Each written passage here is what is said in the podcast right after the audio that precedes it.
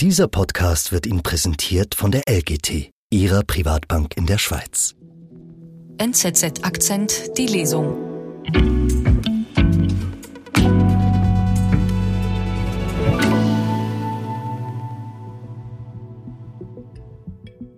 Parmesan, Carbonara, Tiramisu und dergleichen sind weniger alt und weniger italienisch, als man bisher angenommen hat.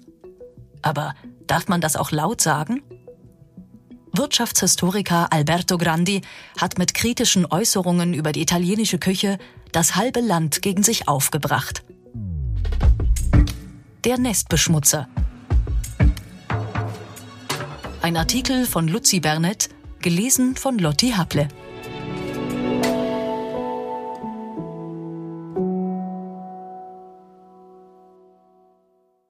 Wir sind in Parma, im Herzen der Emilia-Romagna, hier, wo alles herkommt.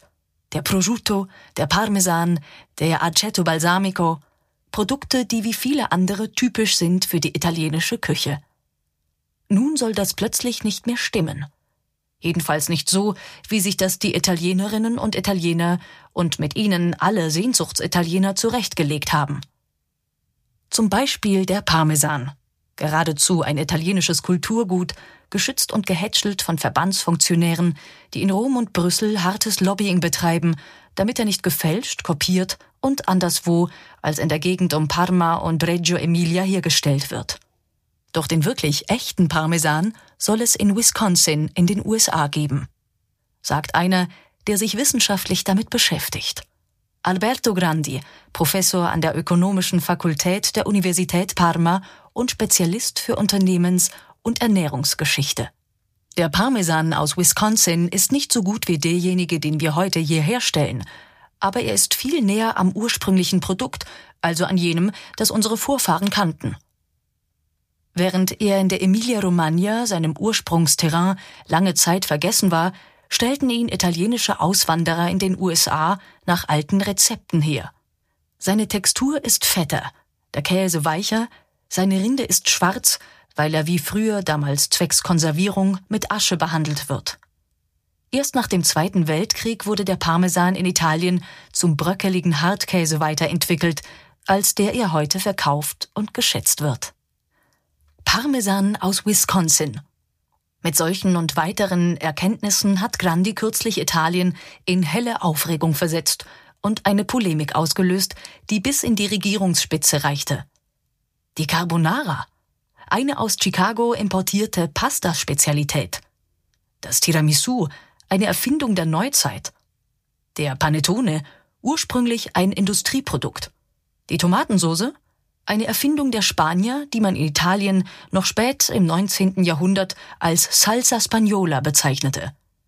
Pesce crudo kam erst mit der großen Sushi-Welle. Genau genommen betätigt sich Grandi schon seit Jahren als Mythenzerstörer.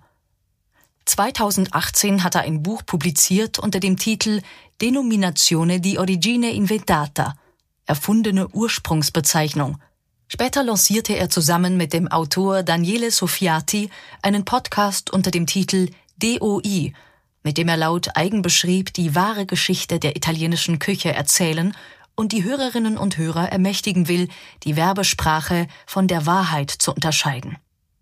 Die beiden Podcaster erreichen mittlerweile ein Millionenpublikum. Doch erst das Interview, das er Ende März der Financial Times gegeben hat, hat zur Explosion der Zahl der Reaktionen geführt. Seither muss sich Grandi am Fernsehen erklären, in den Zeitungen rechtfertigen. Auch ausländische Medien haben das Thema aufgegriffen.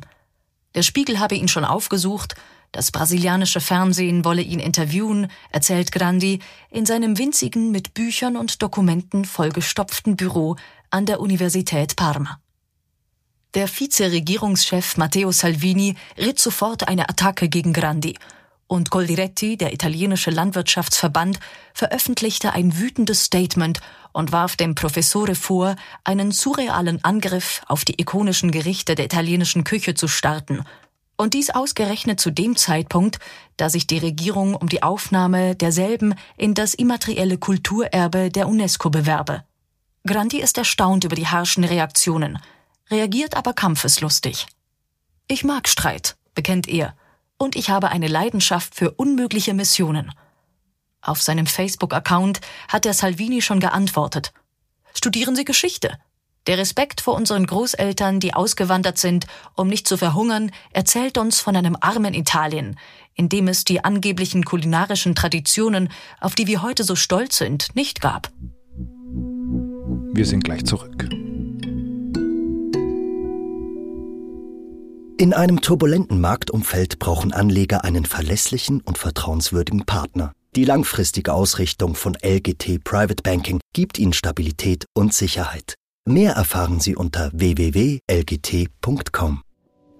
Vom ehemaligen deutschen Bundeskanzler Helmut Schmidt ist ein ganz besonderes Zitat überliefert. Er lese lieber gleich die NZZ als die Berichte seines Auslandgeheimdienstes. Und Kanzler Schmidt hatte durchaus recht. Die Neue Zürcher Zeitung verfügt über das größte Korrespondentennetz unter deutschsprachigen Medien und bietet somit Berichterstattung aus erster Hand. Doch was wissen wir eigentlich über das Alltagsleben unserer Korrespondentinnen und Korrespondenten? Du hast jetzt die Möglichkeit, ihnen deine ganz persönliche Frage zu stellen. Schick uns dafür deine Frage als Sprachnachricht entweder per Mail an podcast.nzz.ch oder per WhatsApp auf 0041 für die Schweiz und dann 79 529 8804. 0041 für die Schweiz 79 529 8804. In unserer Sommerserie werden die Korrespondentinnen und Korrespondenten die Fragen beantworten und einen persönlichen Einblick in ihren Alltag und ihre Arbeit geben.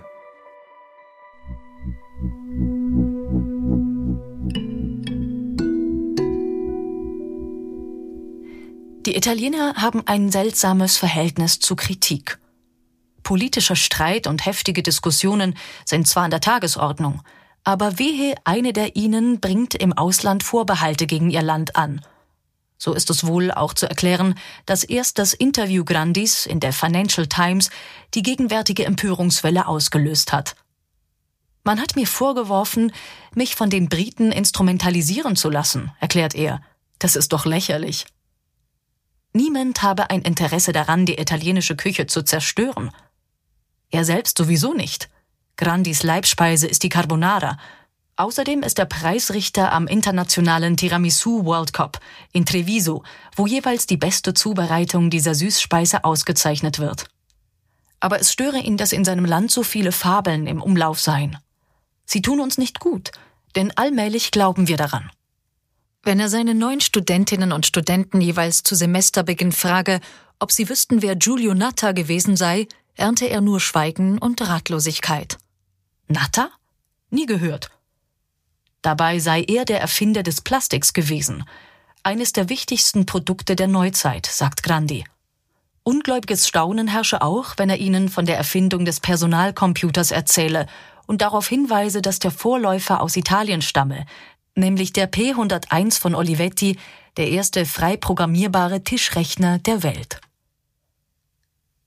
Lieber pflege man in Italien Mythen wie diejenigen über die Küche. Der Gastronationalismus schade Italien. Die Vorstellung, dieses Land könne nur von der Casciotta di Pienza, einer Käsesorte, oder von Tourismus leben, ist eine Illusion. Italien komme mit der Moderne nicht zurecht. Deshalb wolle es in einer konstruierten Vergangenheit leben. Tatsächlich gibt es derzeit einiges Anschauungsmaterial dafür, dass sich das Land in der heutigen Welt nur schwer zurechtfindet. Erst kürzlich hat die Regierung von Giorgia Meloni beschlossen, die Produktion von Laborfleisch zu verbieten. Hinweise, wonach die klassische Landwirtschaft zu viele Ressourcen verbrauche und klimaschädliche Emissionen verursache, schlug sie in den Wind. Vorübergehend gesperrt wurde jüngst auch das amerikanische Unternehmen OpenAI mit seiner auf künstlicher Intelligenz beruhenden Anwendung ChatGPT. Und wir streiten uns über die Herkunft der Fettuccine Alfredo und des Tiramisu, redet sich Grandi in Rage. Er hingegen möchte, auch wegen seiner Kinder, in einem modernen Land leben.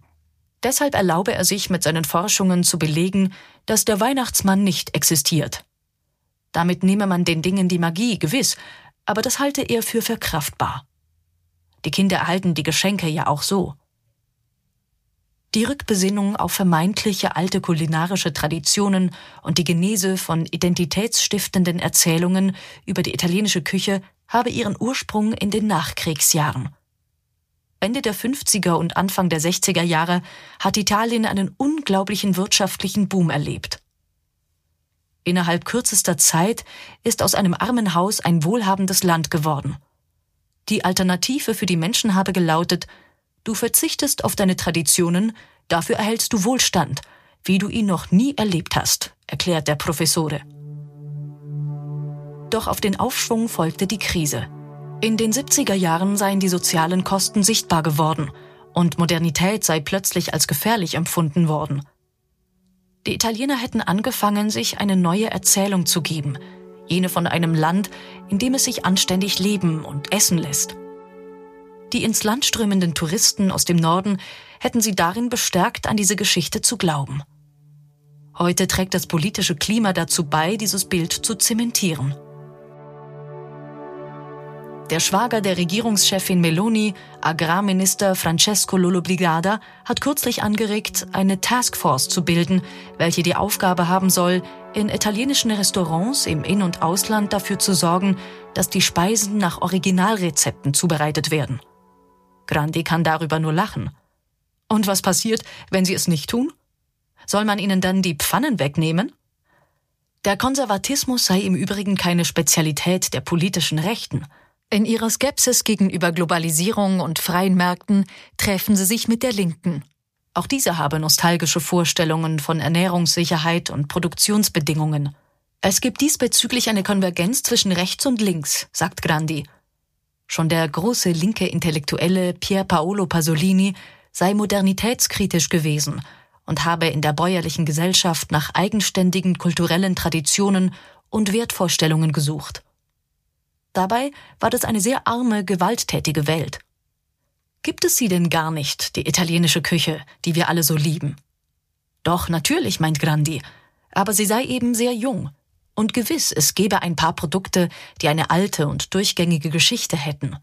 Die Tortellini aus Bologna etwa, die Lasagne, die Zabayone, eine Schaumcreme aus Eigelb, Zucker und Süßwein. Aber reichen zehn Speisen, um einen Mythos zu kreieren? Alberto Grandi sieht die spezifischen Stärken der italienischen Küche anderswo. Zum Beispiel in der Art und Weise, wie man gemeinsam isst und unkompliziert zusammensitzt. Oder in der großen Anpassungsfähigkeit und der Innovationskraft der Nahrungsmittelindustrie, die Produkte wie Nutella oder die industriell gefertigte Pasta hervorgebracht habe. Gerade darum sollten wir nicht stehen bleiben und meinen, es müsse alles wie immer bleiben. Doch wirklich identitätsstiftend sei der Umstand, dass die italienische Küche eine Cucina domestica sei, ein Ausdruck, den man etwas lieblos mit Hausmannskost übersetzen könnte. Die charakteristischen Speisen entstehen zu Hause, am heimischen Herd. Es ist kein Zufall, dass es erst 1985 überhaupt einen Michelin-Stern für ein italienisches Restaurant gab, so Grandi. Italiens Küche ist einfach und kommt mit wenig aus. Raffinement ist demgegenüber eine Erfindung der Franzosen. Das Tiramisu ist charakteristisch dafür, erklärt er. Es ist eine moderne und typisch heimische Speise. Erst mit dem aufkommenden Wohlstand sei es möglich geworden, den relativ teuren Mascarpone dafür zu verwenden.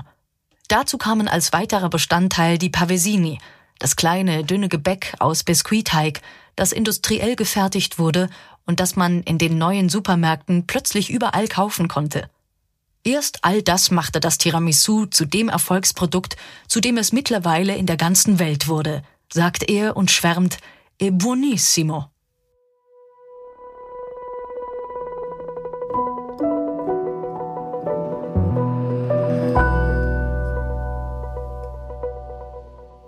Das war NZZ Akzent die Lesung. Heute der Nestbeschmutzer. Ein Artikel von Luzi Bernett gelesen von Lotti Haple.